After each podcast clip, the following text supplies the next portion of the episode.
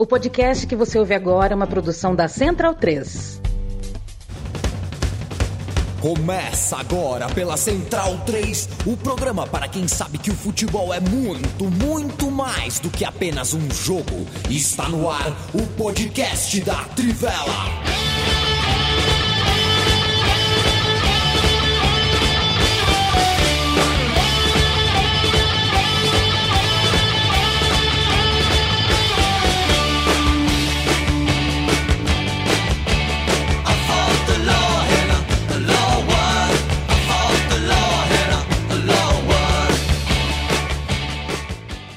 Amigo e amiga da Trivela e da Central 3, é bem-vindo e bem-vindo. Eu me chamo Leandro Amin, estou ao lado de Bruno Bonsante, Leandro Stein, o meu xará e o platinado Matias Pinto. Hoje sem Felipe Lobo, o moço que sempre pega a minha. A minha esse tem mania, hein? mania de organização. Ele sempre pega a minha.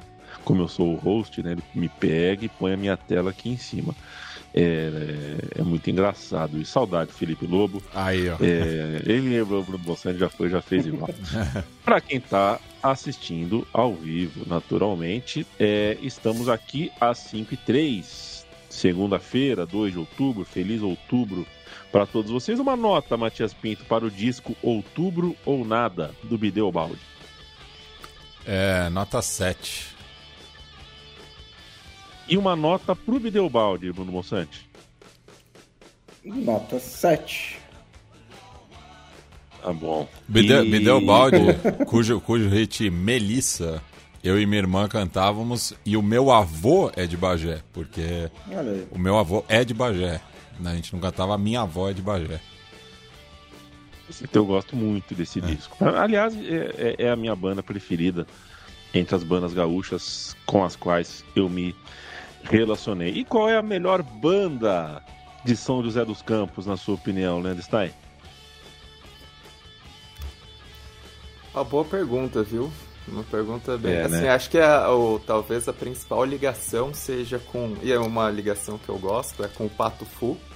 E uma história muito Mas boa por, que eu tive. Por quê? Eu não, não, não conheço. Não, porque a Fernanda Takai tem parentes em ah. São José. E, inclusive, eu tive aula de português com a, com a tia da Fernanda Takai. Então, se eu sou jornalista hoje. Olha só. Tem muito de razão. Assim, foi uma professora excepcional que eu tive na escola pública aqui em São José, né? Na oitava série, professora Regina Takai.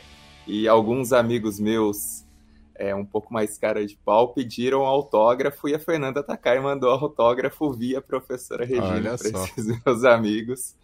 Inclusive o Matheus, que é ouvinte da Trivela, talvez ouvirá esse, esse comentário, mas a professora tem um carinho pelo Pato Fu por essa ligação e pela professora Regina ter sido importante nessa minha formação e por esse trabalho que hoje eu exerço. É, eu, eu gosto de São José do, do Rapper Síntese, e o DJ Sleep, que também é de, de São José, é amigo do meu amigo Fábio Caiana.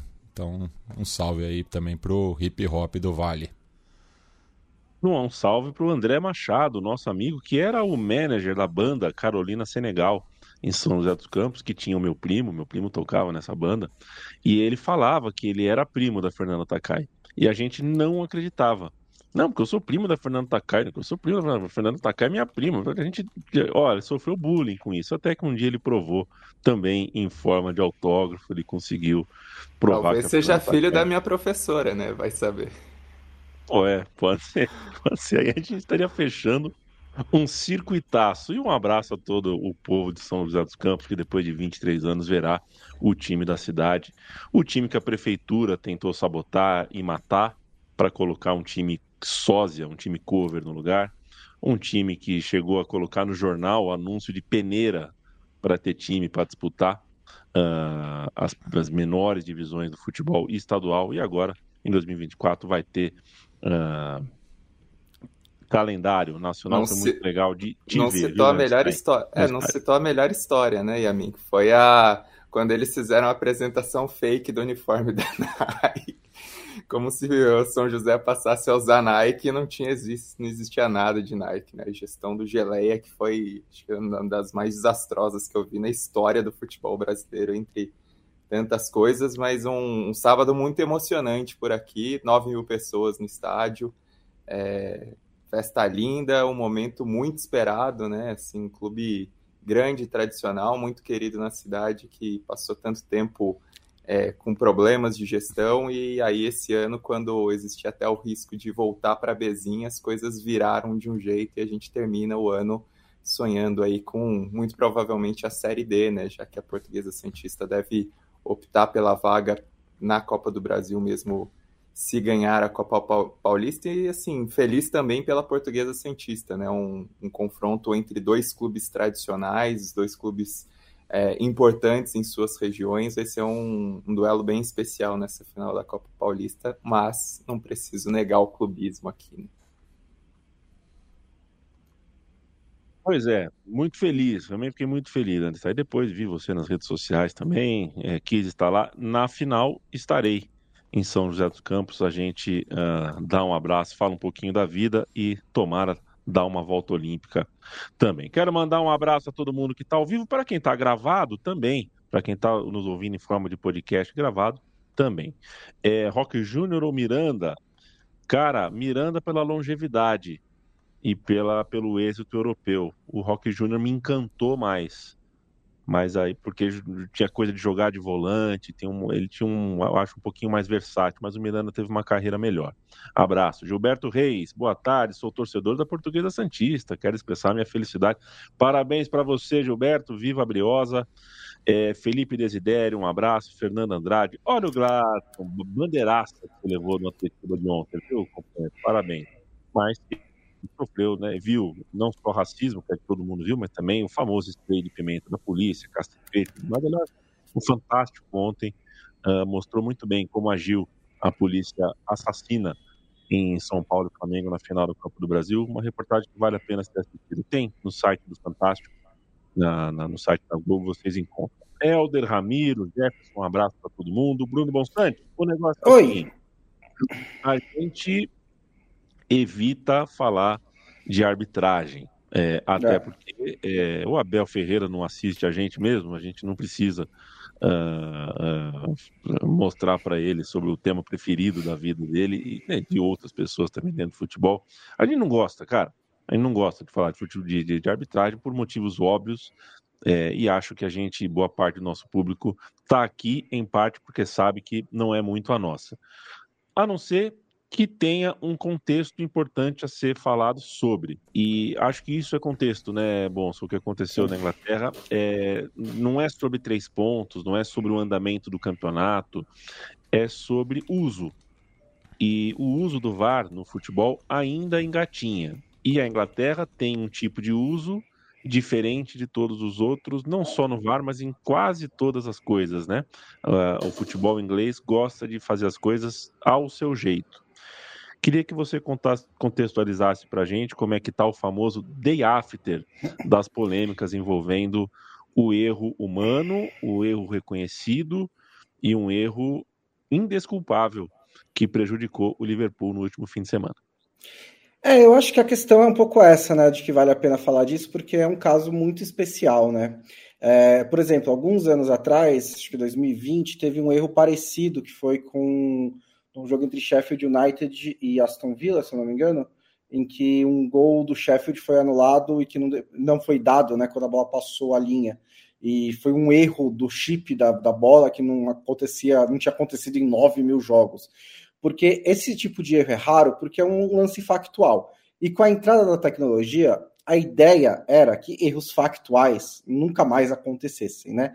É, os erros de arbitragem continuam, porque ainda existe a questão da interpretação a regra não está adaptada a, a, ao uso da tecnologia, dire, é, completamente adaptada. Então, você tem alguns erros que ainda podem acontecer. Os árbitros, no geral, são meio ruins, mas geralmente em lances de interpretação. Né? O que chamou a atenção nesse erro é que, em primeiro lugar, na hora que o erro aconteceu, foi muito estranho, porque o Luiz Dias parecia claramente em posição legal. Né? Era um lance ajustadinho, mas não era tanto assim. Dava para ver que o pé do jogador do Tottenham estava mais próximo do gol do que o Luiz Dias.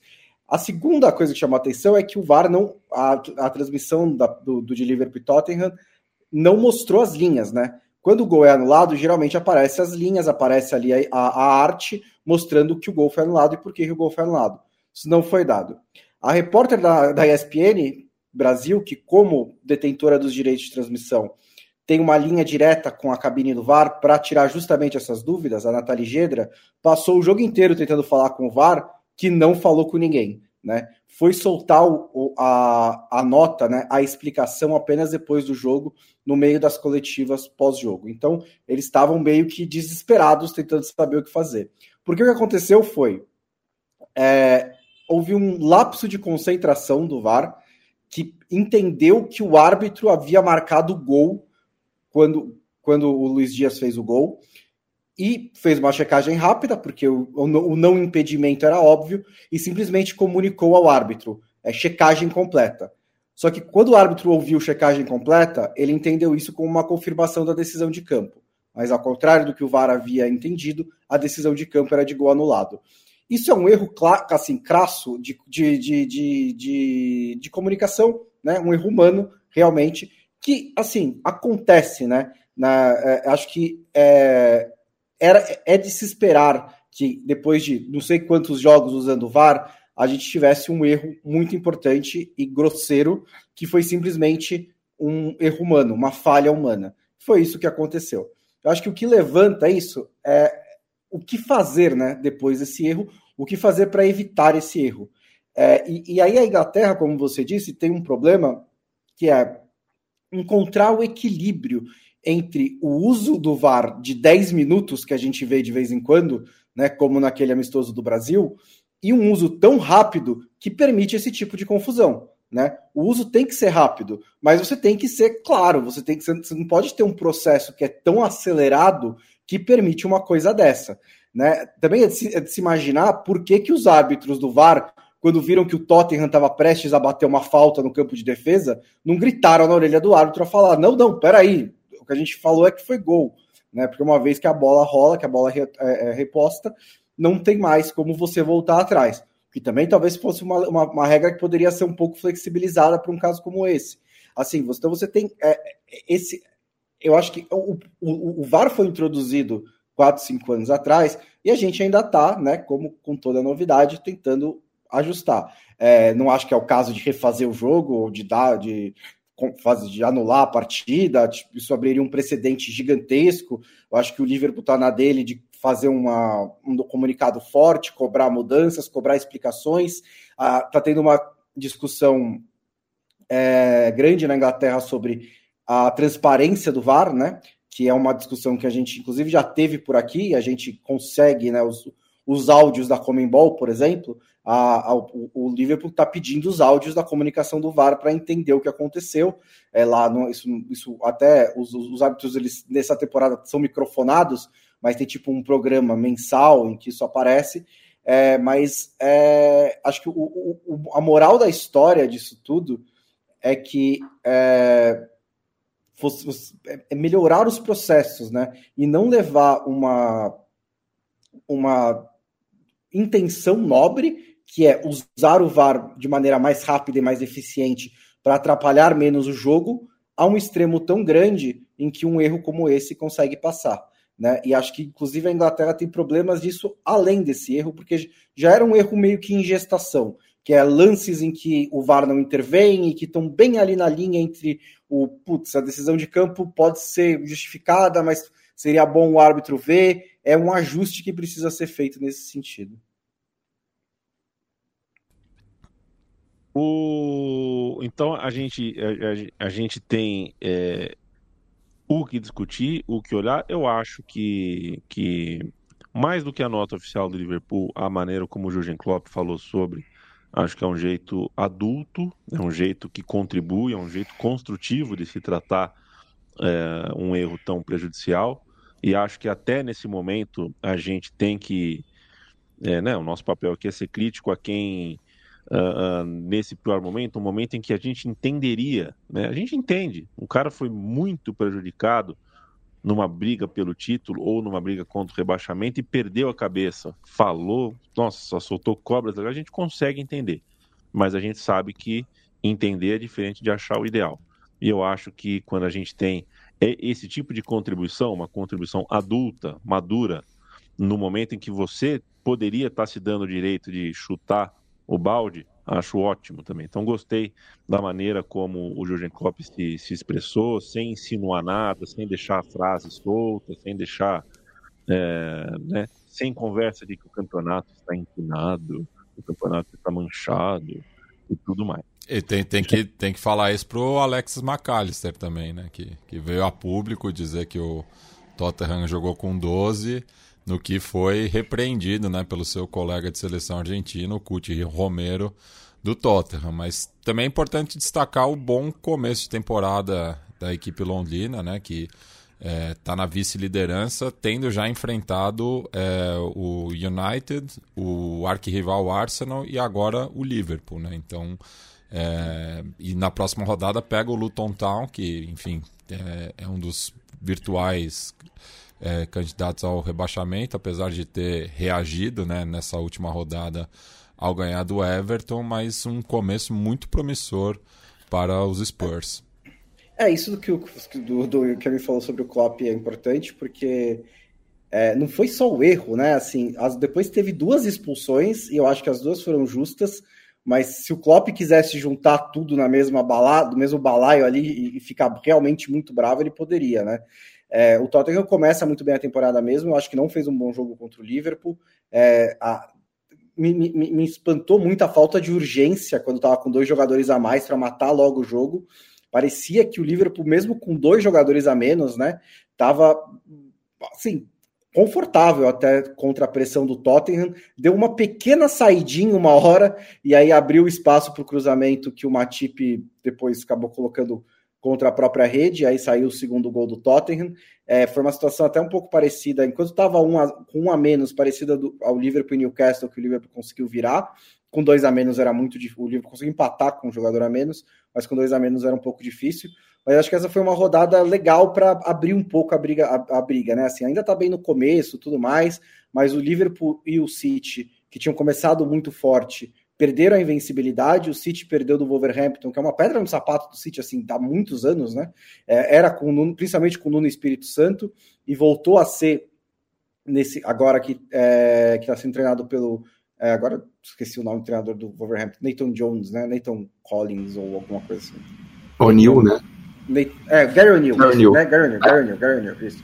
O que era, o que foi treinador do Bournemouth na temporada passada, depois da, da, da saída do é, e, do, do, Scott Parker, isso. É, e pegou de novo o Manchester City assim nesse contrapé, que é um time de muito bom contra-ataque, né? E o City tem essa essa esse, esse, esse, calcanhar de Aquiles, né? Mas é um campeonato que começa com o City, com o Tottenham, com o Arsenal e com o Liverpool muito bem, né? Apesar dessas derrotas de City e Liverpool, são quatro times que mostraram muita coisa nessas primeiras sete rodadas, que não é nada, não é nada, já é um quarto do campeonato inglês. É, e você tem o Aston Villa, que é um time um pouco estranho, porque consegue. Tem alguns jogos bem fracos nesse começo de temporada com o Emery, mas quando encaixa, encaixa muito bem, né? encaixou uma fantástica goleada por 6 a 1 sobre o Brighton, que pratica um futebol de alta recompensa e alto risco, né? Então, quando dá errado o futebol do Brighton, às vezes fica um pouco feio. Inclusive contra o AEK Atenas na, na, na, na Liga Europa teve problemas, mas é, isso não quer dizer que o Brighton é um time, não é mais um bom time, ainda é, mas teve uma, uma manhã ruim contra o Aston Villa, mas eles estão aí nesse segundo patamar que é bem interessante, junto com o Newcastle, também ganhou bem, também é, ganhou sem problemas nesse fim de semana do Burnley. E quando eu estava dando as dicas da KTO, né, eu disse que eu talvez fosse parecer muito idiota na hora do almoço de sábado, se o Everton não ganhasse do Luton tal, e eu pareci muito idiota na hora da tarde de sábado, porque eu apostei no Everton, apostei pesado no Everton, porque eu achei que tinha muito pouca possibilidade do Everton ganhar, perder do Luton tal em casa, e o Everton perdeu do Luton tal em casa, e aí levanta a pergunta, né? Se não ganhou do Luton tal em casa, vai ganhar de quem nessa, nessa Premier League? Uma situação bem perigosa do Everton. É, sobre essa rodada, só dois destaques.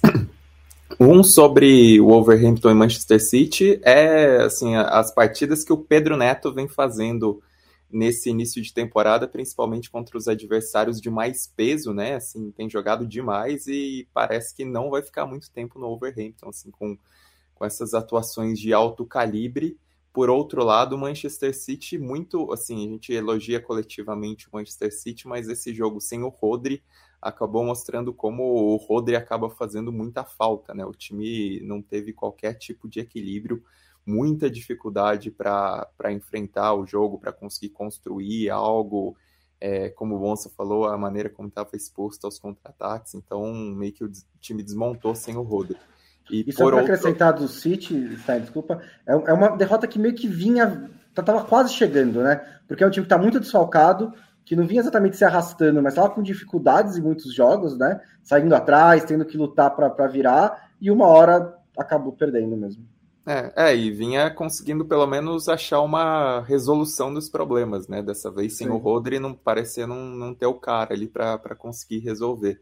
E aí outro jogo também que, que me chamou muita atenção, né? O Aston Villa e o é, contra o Brighton, concordo também com o Bonsa, né? Ainda que as derrotas do Aston Villa tenham vindo exatamente contra adversários de mais peso, né? Newcastle e Liverpool foram duas pancadas, mas dá até para não compreender a, a, diferença no placar, mas o nível dos adversários. Mas esse foi um jogo que se encaixou totalmente, né? Entre dois clubes que são sensações da Premier League desde a temporada passada, mas com estilos de jogo muito distintos, com trabalhos de treinadores muito distintos e o Aston Villa mais uma vez teve uma baita atuação do Douglas Luiz, né? Assim, esse início de temporada do Douglas Luiz vem sendo algo muito sério. Já já tinha feito uma ótima temporada é, em 2022-23, só que o que ele tem jogado nesses últimos jogos assim é um negócio impressionante, né? O Watkins foi o destaque pelo envolvimento nos gols e tudo isso, mas a maneira como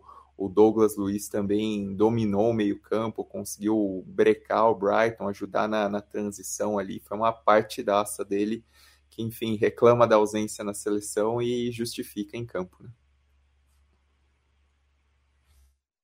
Feito. O, Você o tem um amiguinho, Yamin. É, não é, não é legal? É. Não é legal? É. E fica aqui de boa. Tá, tá, tá de boa. tá, tá te cuidado, cuidado com a sua caneca, tá? É. Ah, perfeito. Cuidado com a caneca. Positivo. Meu amigo Stein, é, outro time que, né, claro, não é o Everton contra o Luton Town, e aliás o caminho é o contrário, né? É, é um time que a gente não espera que perca. E por duas vezes na temporada enfrentou, tô falando do Bayern de Munique, né? Segunda vez na temporada que enfrenta um adversário que impõe dificuldades mas o Bayern não perde, não perdeu para nenhum dos dois. Vencia o Leverkusen e tomou o um empate. Dessa vez perdia e buscou o empate. Continua invicto, mas uh, já são quatro pontos deixados pelo caminho, que pode deixar o campeonato uh, um pouquinho mais saboroso, né? O campeonato alemão tem um começo saboroso porque tem times jogando bem mesmo. O Leverkusen está jogando bem mesmo e o Leipzig, que vencia o Bayern de Munique, tá jogando bem, começa bem a temporada também. Queria um olhar seu, que tal para você essa rodada de fim de semana e essa quase vitória do Leipzig, que acabou cedendo o um empate para o Bayern de Munique nos momentos finais. É o início de temporada muito interessante na Bundesliga, exatamente por esse equilíbrio e pelo nível apresentado nos confrontos diretos. Né? O Bayern de Munique tem esse domínio todo na Bundesliga, porque é um time que geralmente se impõe muito nos confrontos diretos, vide assim as dificuldades do Borussia Dortmund tantas vezes, mesmo o Leipzig quando chegava ali um pouco melhor acabava tendo dificuldades para vencer o Bayern de Munique. Dessa vez não está sendo assim, o Bayern de Munique está com um time desequilibrado, né? Isso aí fica evidente em muitas partidas. É, a maneira como a defesa às vezes está exposta e acaba concedendo os gols fáceis é, os gols com facilidade preocupam um pouco o Bayern de Munique, né? Teve muita discussão sobre o Reich, que é um goleiro que obviamente não é para ser titular e às vezes parece que poderia fazer melhor nos lances, a maneira como a defesa ficou exposta e foi isso que aconteceu no primeiro tempo, né? Foi um, um Leipzig que aproveitou para jogar nos erros do Bayern de Munique, que conseguiu ser muito eficiente e construir esse placar assim como tinha sido na Supercopa, né? O filme parecia um tanto quanto repetido e aí o Bayern de Munique melhorou no segundo tempo, até contou um pouquinho com um pouquinho de sorte ali no início da, redação, na, da reação, mas conseguiu se impor, conseguiu buscar esse empate, né? E, para o Bayern de Munique pode não ser o melhor resultado, mas vejo como um resultado positivo, assim, pela, pela dificuldade que o adversário já impôs na Supercopa, por ser um jogo fora de casa, pela maneira como o time ainda vem se construindo. É, o Bayern de Munique tem alguns jogadores que andam muito bem nesse início de temporada, né? O Harry Kane vem numa adaptação muito boa pelo clube, o Sané tem me agradado, como não é muito de praxe, acabou sendo decisivo no gol de empate, mas é um Bayern de Munique ainda em construção, ainda com problemas e que precisa se equilibrar um pouco nisso. E o ponto é, é, ver o quanto esses times conseguem manter o ritmo, né? Porque o Bayern de Munique tem um conhecimento de campeonato que costuma ser bastante importante para manter essa hegemonia toda, né? A maneira de como se portar em jogos decisivos, mesmo querendo entregar a rapadura na temporada passada. É, os outros é um pouco uma novidade, né? O Bayer Leverkusen vem de um trabalho da temporada passada com o Xabi Alonso e trouxe bons jogadores, né? Conseguiu montar um elenco é, mais recheado, mesmo perdendo o Musa Diaby, também importante a volta de caras lesionados como o Witz, o time está jogando muito bem, esse jogo contra o Mainz nem serve muito de parâmetro, né? O, ganhou do Lanterna do campeonato, que é um time que fez uma boa temporada, mas não anda bem. É, o Leipzig tem um time que a gente já falou bastante disso, né? Perdeu muitos destaques, mas a, as reposições foram muito boas. E assim, o nível da, da resposta vem sendo bastante positivo, né? Porque não é tão fácil substituir um Kunko, um Soboslai, um Vardiol, e, e o time está conseguindo render muito bem, tem conseguido se portar muito bem, mesmo no início de temporada bastante cheio, né? Considerando o compromisso por Supercopa, compromisso por Champions League. Tem o Borussia Dortmund, que, enfim, ganhou do Hoffenheim nessa rodada, mas ainda não é um time muito confiável, né? E também lembra o Borussia Dortmund em momentos da temporada passada em que acabava emendando resultados, mas não necessariamente convencendo. Tá mais ou menos nessa toada ainda o Borussia Dortmund, é, às vezes abusando dos erros, às, às vezes aproveitando dos erros, mas está ali nesse pelotão inicial. E a grande surpresa dessa desse pelotão aí da Bundesliga é o Stuttgart, né? O Stuttgart na segunda colocação, certamente acho que ninguém imaginava, porque ainda que viesse de um trabalho muito bom com o Sebastian Rennes, que assumiu na temporada passada, ajudou na fuga do rebaixamento, era um time que lutou para não ser rebaixado, que perdeu vários jogadores importantes nessa janela de transferências e que não fez um mercado necessariamente tão movimentado, né? Mas a maneira como o time tem jogado, tem aproveitado as oportunidades, tem se imposto nos jogos, vale demais. E aí o grande nome do time que dá até para brigar aí se é o grande nome do campeonato é o Guirassi, né? Assim, o, não marcou nessa rodada, mas vem jogando muita bola, assim, fez alguns gols impressionantes nas últimas rodadas é, tem ajudado muito esse impulso do time, até tinha igualado o recorde de Lewandowski nas primeiras rodadas, né, pelos gols marcados. É o início de temporada da Bundesliga que tem muitos destaques pros atacantes, né, considerando que o Kane está muito bem, que o Bonifácio, que passou em branco nessa rodada também, é, tem feito um trabalho estupendo pelo Leverkusen, o Guirassi também tem entregado bastante. É, no caso do, do Leipzig, acho que dá para destacar um pouquinho mais o Xavi Simons, ainda que Openda e Sesco tenham venham buscando aí um lugar ao sol, mas um, um início de, de, Bundesliga bastante importante por essa é bastante interessante por essa abertura e que tem vários times, algumas surpresas aí tentando se aproximar, né? Ainda dá para falar do, do Wolfsburg que vem fazendo um bom trabalho inicial, tentando buscar e tem o Vind também como atacante de destaque é ver quem consegue manter o ritmo e, claro, nesse momento, Leverkusen e Leipzig parecem mais, os mais fortes para ameaçar uma hegemonia de um Bayern de Munique que vem de instabilidade nas últimas temporadas. É, são, mais, são 10 atacantes com mais de 0,60 é, gols por jogo, né? É uma média realmente impressionante, né? Sendo que o o Guirassi tem quase dois gols por jogo, né? Enfim, são números absurdos, né? Dias, é, é, saindo da Alemanha, queria ouvir você um pouquinho sobre o futebol argentino. A gente ainda tem, uh, tem que falar sobre Real Madrid, tem que falar sobre Espanha, mas eu queria passar a Argentina para frente porque foi um fim de semana de clássicos, isso não é pouca coisa. É, eu não sei se gosto, né? não sei se gosto desse modelo de deixar tudo para um fim de semana só, mas é bom, de repente, para o turismo, é bom para a promoção do campeonato para fora, né, faz as pessoas prestarem mais atenção. Você junta numa rodada só todos os clássicos. Uh, o Boca Juniors. Clássicos, jogou... alguns, né? Que, tem, tem alguns que não tem nenhuma razão de ser, mas enfim. É, faz parte, é. né? Acaba, acaba tendo que ser assim. O Boca Juniors jogou com o time reserva, perdeu para o River. O Racing perdeu o técnico por perder uh, o seu clássico. E outras partidas, quase sempre com muito poucos gols, com muitas poucas oportunidades, porque uh, são assim boa parte dos clássicos uh, na Argentina. Né? O clássico de Rosário, por exemplo, sempre muito pouco, pouca, pouco chute a gol, pouca chance, jogo sempre muito travado. Mas queria um olhar seu para esse fim de semana de frio, de sol e de clássicos na Argentina. É, é só para explicar, né? A gente está na Copa da Liga é, Argentina que na verdade são dois grupos, né? E depois tem o, o cruzamento né, entre o primeiro de um e o quarto do outro, né? E assim vai.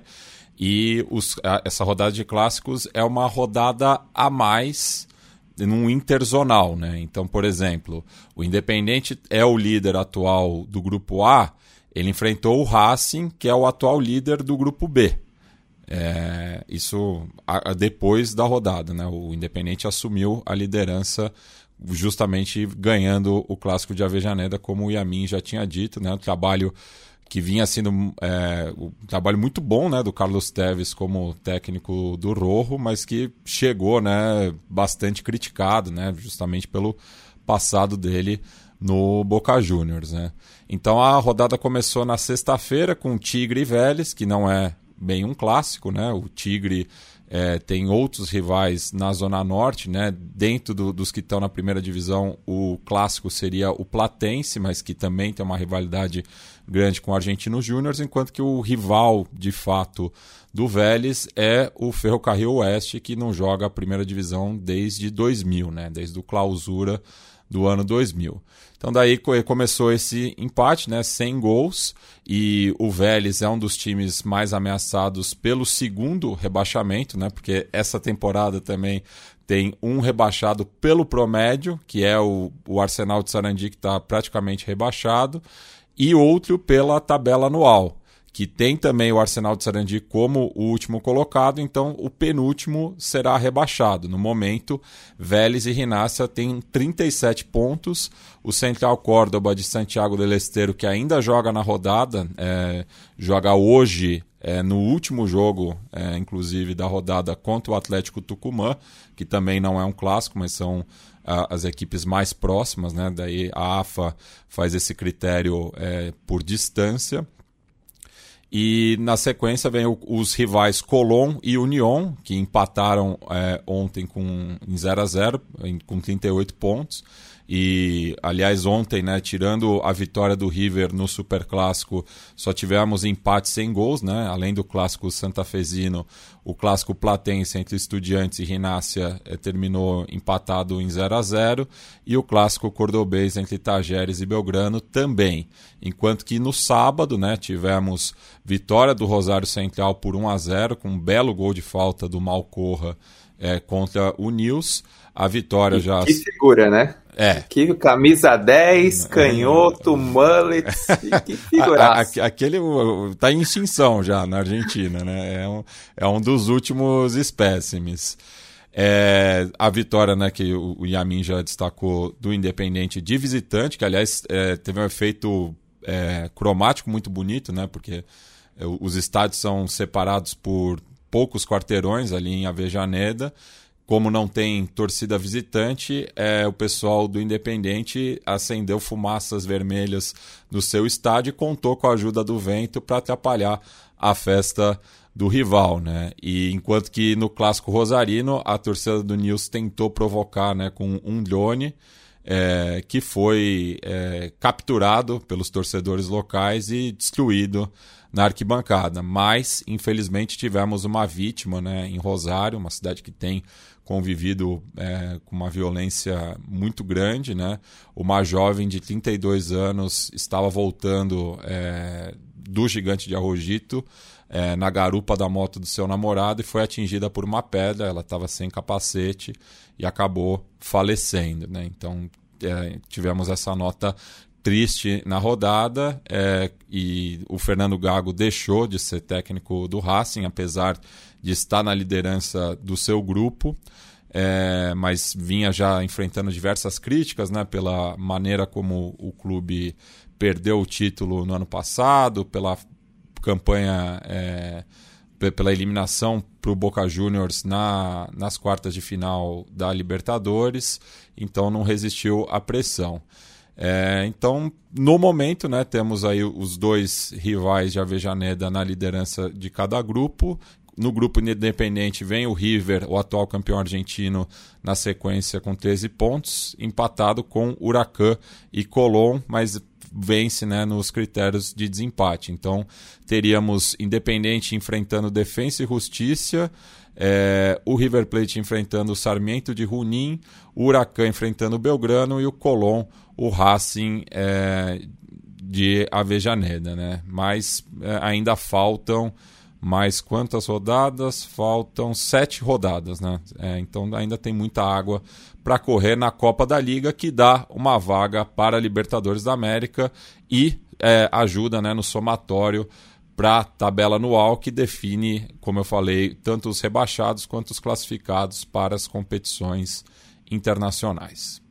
E sobre o, só, o, o, Gago é só, ah. só interessante como assim, o trabalho dele é contrastante, né? Porque existiu uma empolga, empolgação pela maneira como jogava, assim, a gagoneta, o estilo solto do time, mas assim, não funcionou em nenhum momento nos mata-matas, nos jogos decisivos, né? Pensando também na rodada final da temporada passada e assim como fracassou esse time repetidas vezes, né? Até tinha falado aqui no programa desacreditando nas oitavas da Libertadores contra o Atlético Nacional quando passou, mas foi basicamente uma exceção, né? Um time que chegou a ser eliminado pelo Agropecuário, pelo é, River Plate de Montevideo na, na fase de grupos da Libertadores em jogo decisivo, que caiu repetidas vezes contra o Boca Juniors e aí tinha uma insatisfação também, até pela própria postura dele, né? Ser uma postura mais é, com atritos nas coletivas de imprensa, e estava aumentando a tensão, e pelas decisões em campo, né? Até mudou a formação para esse jogo contra o Independente,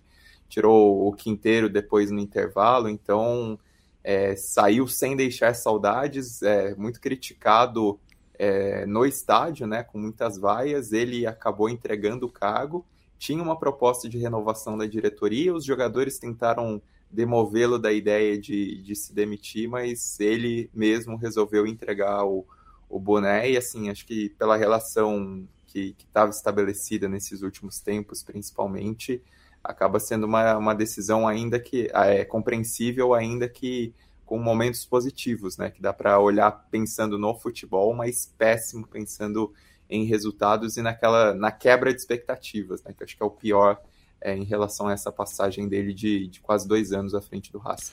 E na segunda divisão tivemos uma rivalidade grande também no, no sábado, né, na vitória do Almirante Brown contra o Nueva Chicago, que deixou é, o Almirante na segunda colocação do, do seu grupo, enquanto que o Chacarita venceu agora há pouco o Brown de Adloguer e abriu três pontos em relação ao Independente Rivadavia de Mendoza, que tropeçou ontem, empatou com o Deportivo Madrid na Patagônia. Então o Tchaca agora tem é, três pontos de frente, faltando duas rodadas. Né? E, e, o Deportivo Maipu também de Mendoza venceu agora há pouco o Vija Dalmine, que já foi rebaixado, mas na última rodada, né, os dois clubes mendocinos se enfrentam, então o Chacarita está próximo aí, né, de garantir a vaga para a final pelo primeiro acesso, né? Porque para a Argentina, formulismo é brincadeira, viu? É, cada divisão tem uma maneira diferente de lidar e é, muda cada temporada, então tem sempre que fazer essas recapitulações. O Bonsante, era uma vez Oi? um sonho do Girona. Um uhum. sonho de assumir a liderança, quem sabe, recebendo em casa o Real Madrid para aprovar o ótimo início. Tomou um chocolate. Não significa que, o, que era uma ilusão, que o início de temporada do Girona foi uma mentira. Não.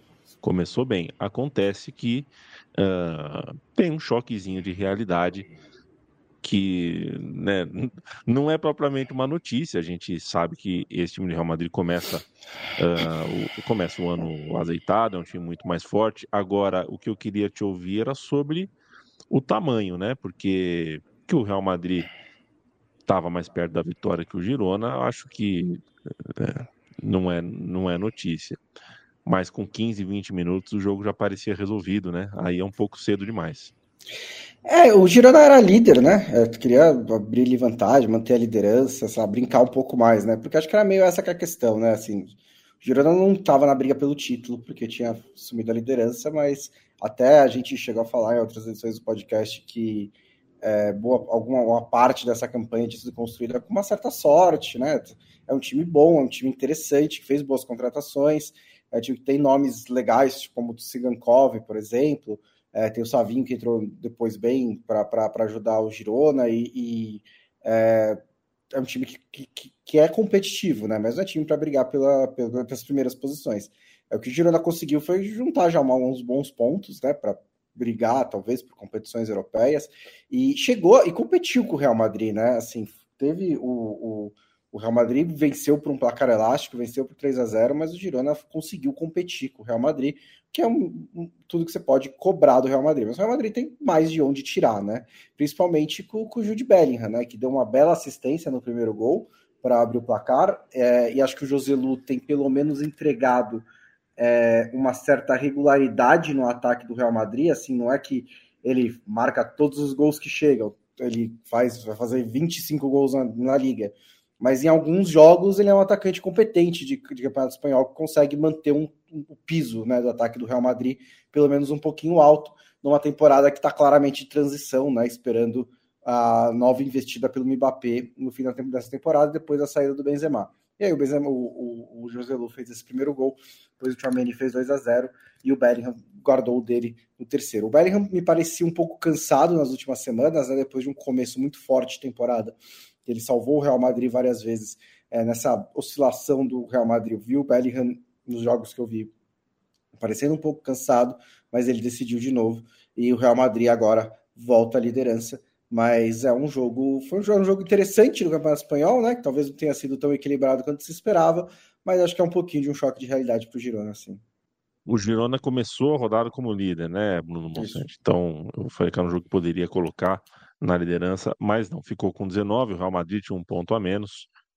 Nesse momento, o Girona é o terceiro lugar. Também é um começo interessante né, no Campeonato Espanhol, porque o quarto colocado, que é o Atlético de Madrid, atrás do Girona, é, também está conseguindo, uh, né, uh, tanto, num, tanto no, no, num, jogo, num jogo grande, num jogo clássico, uh, conseguiu, conseguiu goleada, né, conseguiu fazer é, fazer a torcida acreditar, porque o Real Madrid virou líder agora porque tomou um chocolate do Atlético de Madrid. Né? Então você tem aí um campeonato espanhol que também pode uh, nos apresentar bastante entretenimento daqui para frente. O e sobre o não só uma pontuação sobre o Atlético de Madrid destacar o Samuel Lino, né, que vem jogando muita bola, é um cara que, que merece atenção, um ala esquerdo, né? Ele jogava de ponta no Valência. Ele era do Gil Vicente, foi começar, ele é, foi revelado pelo São Bernardo, levado pelo Gil Vicente, aí o Atlético de Madrid contratou na temporada passada, emprestou para o Valência, foi um dos melhores jogadores do Valência numa temporada caótica.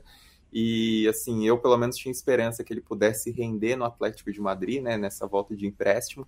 E o Simeone resolveu utilizá-lo como um ala esquerda, né, num sistema é, soltando ele mais, aproveitando mais a ofensividade dele, tem se saído muito bem, né? Já tinha ido é, muito bem desde o clássico, vem rendendo muito bem, então é um jogador que, que vale prestar atenção.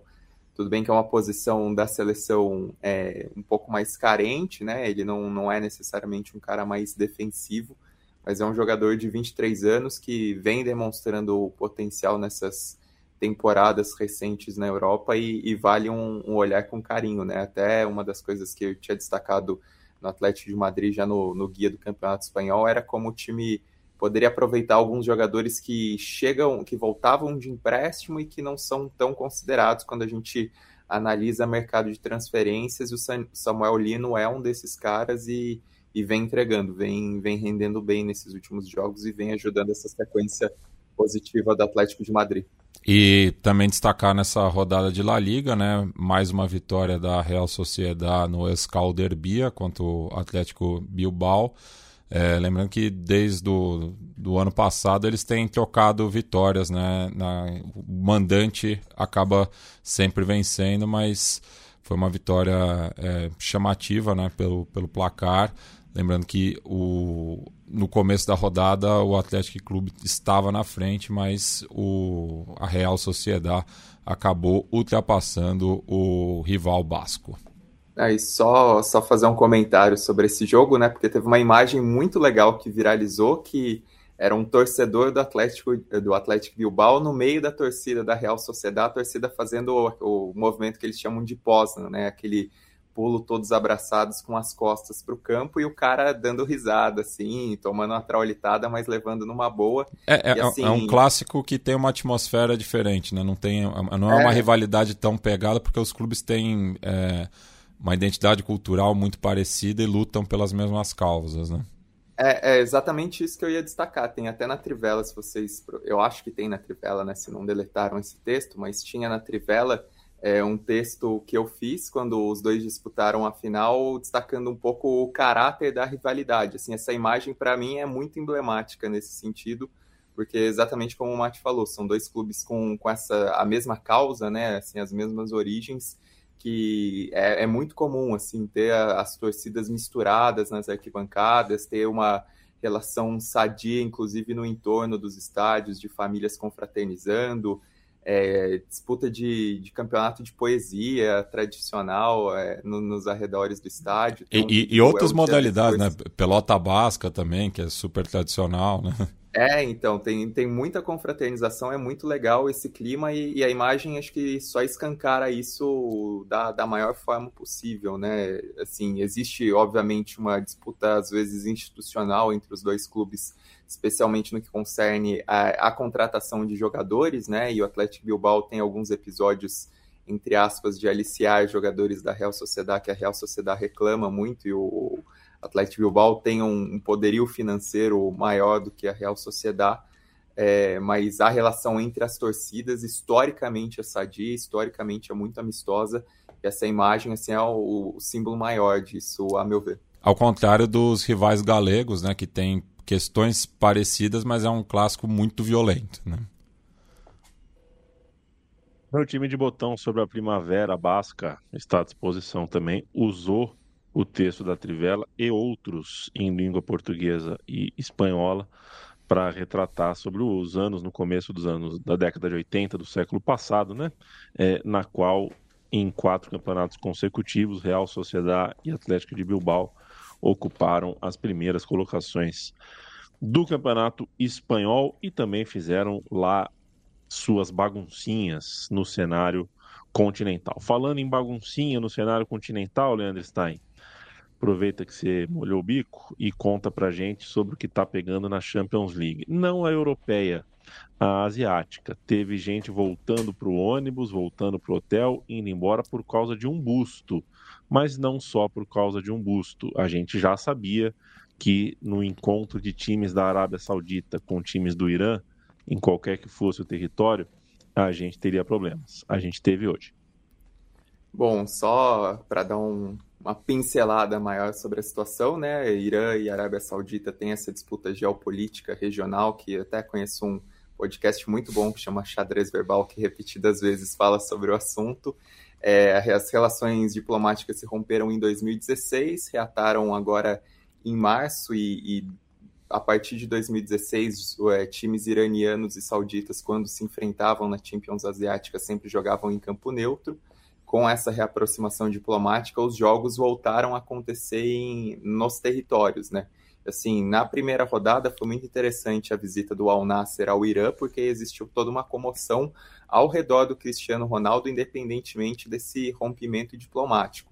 É, dessa vez, o Al Ittihad, que é o atual campeão é, da Arábia Saudita e um dos times financiados pelo Fundo Soberano do Governo, foi enfrentar o Sepahan, que é um clube também tradicionalíssimo, o mais importante do interior do Irã, que é financiado pela indústria metalúrgica local. E aí no, no estádio né, tinha uma, um busto do Qassem Soleimani, que é, era um general iraniano, era o, a, o grande, a, a, grande liderança das forças armadas do Irã, é, braço direito do, do Ayatollah Khamenei, é, Khomeini e Khamenei, né? Khamenei. Né, Khamenei. Khamenei, Khamenei isso. E, e foi assassinado em 2020 pelos Estados Unidos e é uma, uma figura bastante controversa. No, no Iraque, é, né? Porque, no Iraque. Porque ele era comandante das forças Quds que atuam no, no estrangeiro, né? Exato. É, tinha uma. uma é, foi assassinado no Iraque exatamente quando o governo irani, o iraquiano tentava conciliar é, uma reaproximação diplomática entre é, Iraque, entre Irã e Arábia Saudita. É, aconteceu esse assassinato, esse assassinato pelos Estados Unidos, né, num atentado com drone. E, e é uma figura bastante controversa exatamente por essas forças especiais que ele liderava é, serem acusadas de financiar milícias xiitas, e aí, dentro do, do, contexto geopolítico do Oriente Médio, muitas vezes em disputas com a Arábia Saudita de, de maioria sunita, tanto que a Arábia Saudita considera essas forças especiais lideradas pelo é, Soleimani como é, um grupo terrorista, né? Então, diante do busto, Al Ittihad se recusou a entrar em campo, a não ser que se retirasse o busto do estádio. Obviamente não fizeram isso, e aí o time preferiu sair do estádio, ficou estádio cheio, né? Os torcedores chegaram a tirar objetos no gramado, e aí é, alguns objetos é, atingiram o busto, e aí não dá para saber direito se foi um protesto contra é, a não realização do jogo, contra necessariamente alguma algum aspecto político, né? Tá pensando é, no clima instável que o, que o Irã vem também dentro dos últimos anos é, em relação à população local. Fato é que essas tensões diplomáticas que pareciam estar tá se abrandando agora acabam expostas dessa maneira e num episódio que, assim, sinceramente não é, não, não me soa tão espontâneo, né? Porque um time é, não, não, não me parece partir dos jogadores verem o busto e se retirarem, é, se recusarem a entrar em campo necessariamente por conta do busto. Parece algo mais orquestrado entre os oficiais, e aí tem um antecedente que é interessante a gente olhar também, que vem sendo pouco comentado, que em junho, num encontro do ministro das Relações Exteriores da Arábia Saudita com o ministro das Relações Exteriores do Irã em Teherã, ele se recusou a dar uma, uma coletiva de imprensa numa sala que tinha exatamente a fotografia é, do general na parede, né? Então, me parece um reflexo um pouco dessa postura da Arábia, da, é, da Arábia Saudita em que os dois países se reconhecem, em que os dois países reaçam, reatam laços é, comerciais, culturais, é, reabrem as embaixadas, mas tem um atrito em relação ao que é política externa, ao que é atuação é, dos países em, é, como zonas de influência nos países vizinhos do Oriente Médio, e aí a figura do, do Soleimani é muito controversa nesse sentido, exatamente por ser essa liderança militar do Irã até 2020, que, enfim, tinha inclusive é, já feito é, ameaças contra é, oficiais sauditas, chegou a planejar um. Tem indícios que ele chegou a planejar um atentado é, contra o embaixador da Arábia Saudita nos Estados Unidos, então era uma figura é, realmente de atrito com a Arábia Saudita nesse sentido e que, que acaba voltando à tona diante da recusa do, do Al Ittihad em disputar esse jogo, por enquanto. E, e combatia, a... e combatia também o, o auto-intitulado Estado Islâmico, que é bastante financiado pela, pelo wahhabismo que vem da Arábia Saudita, né? É, é, basicamente assim, ó, quando a Arábia Saudita apo apoiava os governos, ele estava envolvido apoiando as milícias e, e, o contrário, né? Foi o que aconteceu, por exemplo, no Iêmen, com a intervenção saudita e uma atuação do Irã junto às milícias, e na, na Síria, aí, de um jeito contrário, com o apoio do Irã ao governo e da, da Arábia Saudita é, aos combatentes, às milícias. Então tem todo esse atrito. É, a FC deu uma uma declaração assim bastante neutra, para não dizer assim, se afastando do problema, né? Falando que aconteceu, que vai tomar as medidas cabíveis, mas nada muito incisivo sobre a questão, nenhuma menção sobre uma possível punição e pelo menos está marcado um jogo do Al Hilal em Teherã amanhã, né? Então tá essa indecisão sobre como vai acontecer essa partida é, do Al Hilal, que é contra um time menos expressivo do Irã em, em relação a torcidas, né? Agora me fugiu o nome do time, não é o Persepolis nem o Steglau é, tá essa, essa questão suspensa em É o a... Massanda, Massandará. Isso. E embora seja um time menos expressivo, esse, esse jogo está marcado no estádio Azad, né, que é o principal de Teherã, é onde acontecem os jogos é, da seleção iraniana. Então tá essa indecisão sobre o clima e sobre o que vai ser dessa sequência com o próprio reencontro do Al Ittihad com o Sepahã, que em teoria tem que acontecer. Né? Assim como né, Bruno Monsanto? Assim como quando a gente fala de arbitragem, a gente faz um disclaimer antes, a gente pede licença, fala, a gente vai falar de arbitragem aqui com contexto, tem uma explicação para a gente colocar isso na pauta.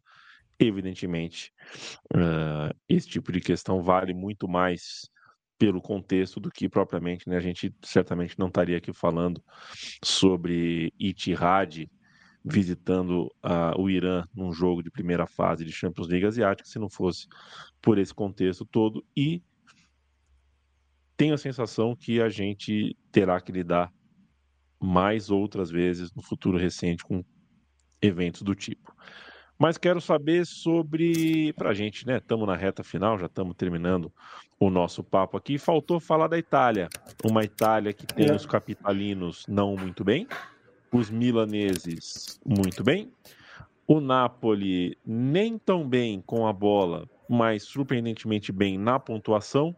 E o que mais você quiser destacar, que tal para você o campeonato italiano, rodada do fim de semana?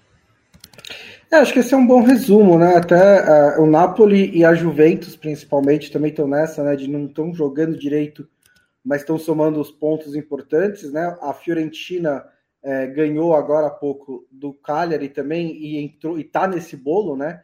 É, é, é interessante porque é uma Série A que até a sexta rodada estava sendo bem destacada pelo equilíbrio, né? E realmente tinha poucos pontos separando todo mundo na frente. E aí essa rodada meio que a dupla de Milão se afastou um pouco, né? Abriu, chegou a 18, abriu 4 para o terceiro colocado. De novo, lógico, sétima rodada, não quer dizer nada, mas é que nesse começo de campeonato são os dois times que estão um pouco mais regulares, seis vitórias, um, uma derrota só. É, a, a, dupla da capital está um pouco complicada. A Lazio perdeu do Milan, mas foi outro jogo em que o Milan, que é um jogo grande, em que o adversário da Lazio se mostrou melhor, né? E, e a Lazio não está conseguindo manter a mesma solidez e regularidade da temporada passada quando foi vice-campeã. Então a Lazio já vai deixando pontos pelo caminho.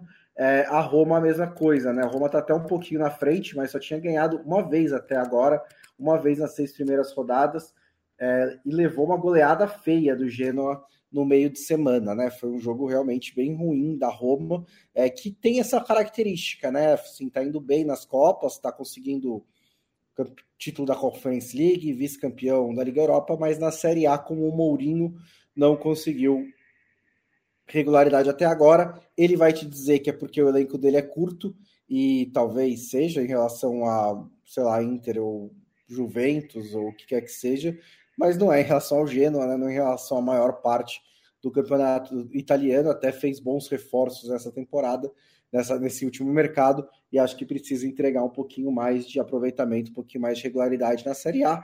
E em uma nota paralela, o Mourinho Breaking News disse que deu dá razão a quem disse que ele não é humilde. Eu estava esperando muito tempo por essa frase do Mourinho, né? Eu nem imaginava que isso fosse, fosse real. Citando Muhammad Ali, né, Bonsa? É, é difícil ser humilde quando eu, quando eu sou tão bom. É, então, ele chegou, ele chegou no Chelsea dizendo, eu sou o especial, é, né, 20 anos atrás. The Special aí, One. the Special One, né, tipo, meio que eu já sabia.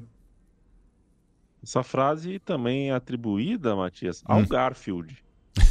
você sabe disso. É difícil ser humilde quando se é brilhante. Assine a newsletter da Trivela, trivela.substack.com. A loja da Trivela está em capred.com.br barra Trivela. E o financiamento coletivo da Central 3 você encontra em apoia.se barra Central 3. Essa é uma produção independente. O estúdio da Central 3 é um estúdio, uma produtora independente de podcast, então a gente precisa pedir pelo financiamento alternativo. A gente volta na quinta-feira, toda segunda e toda quinta, a gente tem um episódio novo do, no, do nosso podcast, da nossa conversa aqui ao vivo.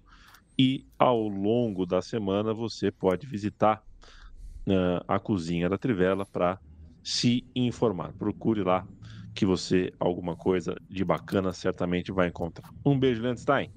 Bom o tanque, né? O tanque é bom demais. Aplaudi. Que parte dá? Beijo.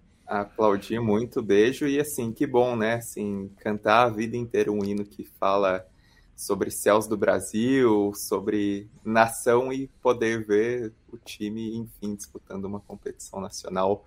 Que alegria e desculpem minha voz rouca, mas essa tem muita razão de ser. Tchau, gente, até quinta. A gente vai se ver ano que vem pelos céus do Brasil, Landstein. E eu topo pegar um visitante aí contigo, tá? Vamos, vamos armar uma viagenzinha, vamos ver a tabela ou da Série D ou da A2 uh, ah, estadual. Uma viagenzinha a gente faz, porque esse São José tá merecendo. Bruno Bonsante, beijo para você. Um beijo. Eu só queria mandar um abraço pro Luciano Verziani, que trabalha com um dos grandes irmãos da minha vida, né, o Rudy Ritter, e ele disse, descobriu essa semana, né, que o Rudy é meu amigo, e ele disse que sempre ouve o podcast, que é, apesar né, de sempre ouvir o podcast, também acha a gente muito legal. Então eu vou mandar esse abraço aí para ele. Obrigado pela audiência, obrigado pelo carinho.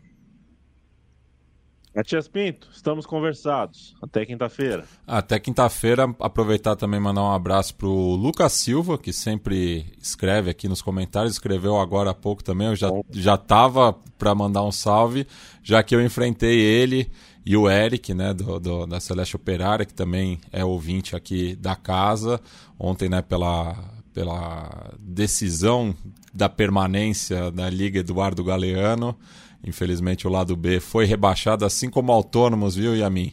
Guedinho perdeu um pênalti, estava chateado, viu, quando eu cheguei lá no Botelhão.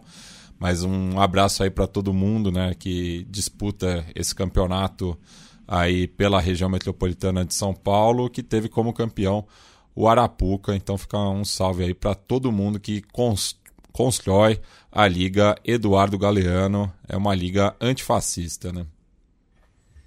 E eu acho que devia ter uma seleção, tá, Matias Pinto? Eu acho que a gente devia achar uma pessoa hum. para fazer a seleção da Liega. Faz quatro jogos por ano. Assiste a rodada da Liega e pega o melhor de cada. Pô, é, ia ser um jeito de unir as pessoas e fazer um jogo de seleção. É um pensamento que eu estou jogando aí no ar.